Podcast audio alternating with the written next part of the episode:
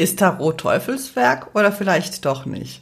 Das ist jetzt der 13. Kurzimpuls und da liegt es natürlich nahe, sich mit dem Teufel zu beschäftigen. Ich bin Ivana, Tarot-Expertin und für mich sind die Karten ein Weg zur Selbsterkenntnis und ein Tor zur Seele. Wenn du dir im klassischen Rider-Waite-Smith Tarot die Teufelskarte, die Karte 13 anschaust, dann siehst du wirklich so die typische Darstellung. Über dem Kopf des Teufels ist ein umgekehrtes Pentagramm. Er hat behaarte Beine, er hat Krallen statt Füßen, er hat Hörner, spitze Ohren, Fledermausflügel und einen ziemlich grimmigen Blick. Er sitzt auf so einem Block und daran ist ein nacktes Paar mit kleinen Teufelshörnchen gekettet. Da entspricht der Teufel wirklich so dem christlichen Bild eines Teufels. Aber im Gegensatz dazu gibt es auch sehr, sehr viele Engelsgestalten, wie zum Beispiel bei der Mäßigkeit, bei dem Gericht, bei den Liebenden. Und es kommen auch Kirchenmänner vor, wie zum Beispiel beim Tod, beim Hierophanten und bei der Drei der Scheiben. Und woher kommt es eigentlich? Nun, da lass uns mal ein bisschen in die Geschichte des Rider-Waite-Smith Tarot gehen. Dieses Deck wurde von Arthur Edward Waite konzipiert und von Pamela Coleman Smith umgesetzt. Und beide waren Mitglieder des Hermetic Order of the Golden Dawn, also des hermetischen Ordens der goldenen Morgenröte.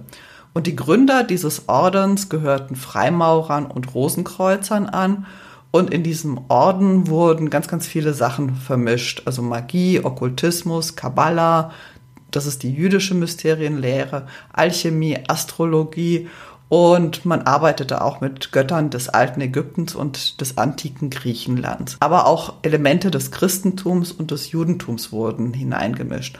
Und das kommt eben ganz stark in den Karten durch. Sowohl beim Rider-Waite-Smith Tarot als auch beim Todd Tarot von Alistair Crowley, der auch Mitglied dieses Ordens war. Und diese ganze Vermischung von ganz, ganz unterschiedlichen Ansichten, von ganz, ganz unterschiedlichen Weltbildern ist natürlich gegen die christliche Lehre, die sagt, okay, wir haben die einzig wahre Wahrheit. Und wenn wir noch weiter zurückgehen in der Geschichte des Tarot, die Karten kamen so im 15. Jahrhundert auf und vor allem als Spielkarten. Und natürlich war das Glücksspiel auch der Kirche ein Dorn im Auge, denn meist war da Alkohol im Spiel. Die Leute haben und tun es ja teilweise immer noch äh, Haus und Hof verspielt. Das hat sie dann ins Elend gestürzt und natürlich ist da auch eine gewisse Nähe zur Kriminalität. Das alles ist natürlich sündig und verwerflich und die Natur des Glücksspiels ist halt einfach der Gewinn auf Kosten anderer. Und, und das wurde im Widerspruch zur Warnung der Bibel gesehen, sich vor jeder Art von Gier zu schützen.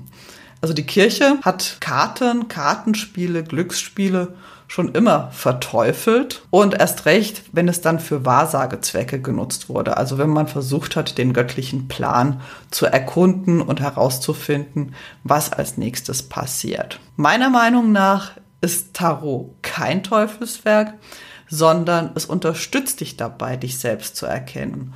Und auch das kann der Kirche ein bisschen ein Dorn im Auge sein, denn wenn die Menschen sich selbst erkennen, wenn sie wissen, wer sie sind, was sie wollen, kann es passieren, dass sie sich nicht mehr so leicht führen lassen. Meine Theorie.